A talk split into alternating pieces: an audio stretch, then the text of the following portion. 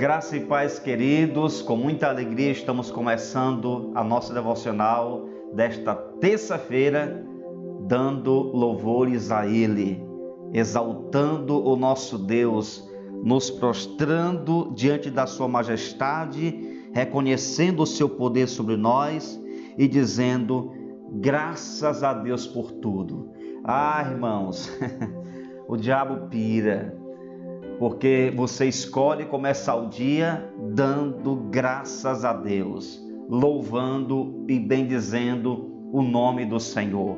E às vezes você despertou para um dia como esse, cheio de problemas, lutas, desafios, situações que você tem para ser resolvida, encarada neste dia, que você nem sabe como é que vai resolver mas você começa dando graças a Deus, porque você sabe que com Deus todas as coisas são possíveis.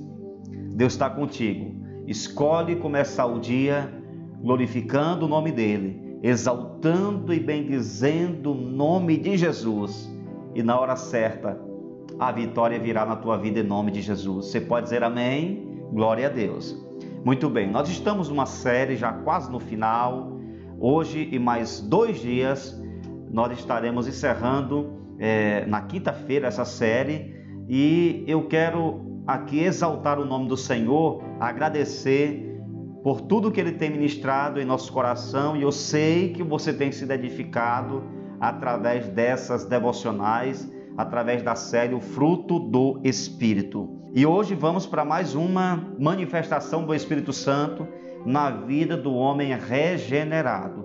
A leitura de hoje é Gálatas 5, 22 e 23. Mas o fruto do Espírito é amor, alegria, paz, longanimidade, benignidade, bondade, fidelidade, mansidão. Amém, meus irmãos? Hoje vamos falar sobre a mansidão. A palavra de Deus está nos ensinando aqui, através desta leitura, que a mansidão não é produzida apenas por um desejo do ser humano. Você não vai conseguir ser manso apenas desejando, porque ela não pode ser gerada pela natureza humana, carnal, perversa. Essa mansidão é uma virtude do Espírito Santo, ela vem de cima, ela vem de Deus direto para o coração do homem através do seu espírito. É ele quem imprime em teu coração, no meu coração, essa capacidade de ser manso diante dos insultos que lidamos no dia a dia, em todos os lugares. Através do Espírito Santo, você pode agir com mansidão. Uma pessoa mansa, muitas vezes, ela abre mão da sua razão do seu direito para evitar uma confusão. Se você, mesmo estando certo, você é, abre mão da sua razão, daquilo que era direito seu, para evitar uma confusão, um conflito, um atrito, é sinal que você tem essa virtude. Pode ser através de uma conversa com um amigo, de um diálogo com o cônjuge, uma esposa com o esposo, de um embate, de um confronto com o irmão da igreja, você abre mão do seu direito a fim de evitar uma confusão. O problema é que nós, brasileiros, quando se trata de direitos, nós somos bons cobradores, mas quando se trata de deveres, somos péssimos. E para você viver a mansidão, você tem que muitas vezes abrir mão de direito que você tem para evitar uma confusão. A palavra de Deus diz no Salmos 37, verso 11: Mas os mansos herdarão a terra e se deleitarão na abundância de paz. Gente, olha que promessa Deus está fazendo aqui. Olha que palavra gloriosa. Os mansos herdarão a terra serão herdeiros de Deus e se deleitarão na abundância de paz, na bênção de Deus, na tranquilidade, no sossego. Jesus ele vai confirmar essa declaração do salmista, dizendo em Mateus 5 e o versículo 5: Bem-aventurados os mansos, porque herdarão a terra. E terra aqui não tem a ver com lote, que você é herdeiro, com a chácara, com o sítio, com a fazenda. A terra está falando da bênção eterna de Deus e gozarão de perfeita paz. Ou seja, uma pessoa mansa, ela se torna herdeira das promessas eternas e viverá na terra em paz. Olha como é importante você lutar para ser uma pessoa mansa. Mesmo que você tenha razão, lute, se esforce para viver, desenvolver esse fruto do Espírito na sua vida. Por que ser manso? Eu vou citar três coisas para a gente terminar. Primeiro, porque Jesus é manso. Em Mateus 11, 29 está escrito: Tomai sobre vós o meu jugo e aprendei de mim, porque sou manso e humilde de coração. Vejam que Jesus é manso e ele está dizendo que nós precisamos aprender com ele a mansidão, que como cordeiro de Deus não abriu sua boca quando estava sofrendo, quando estava sendo castigado. Alguém pode questionar, mas é porque ele era Deus. Ele estava sofrendo como homem. Ele tinha um corpo como homem. Mas como cordeiro, ele não abriu a sua boca, porque ele era um cordeiro de Deus, um cordeiro manso, né? E todo aquele que tem o Espírito Santo pode ser uma pessoa mansa, pode é, praticar mansidão no seu dia a dia. Segundo lugar, se eu tenho o Espírito de Deus, o Espírito Santo, a mansidão será natural.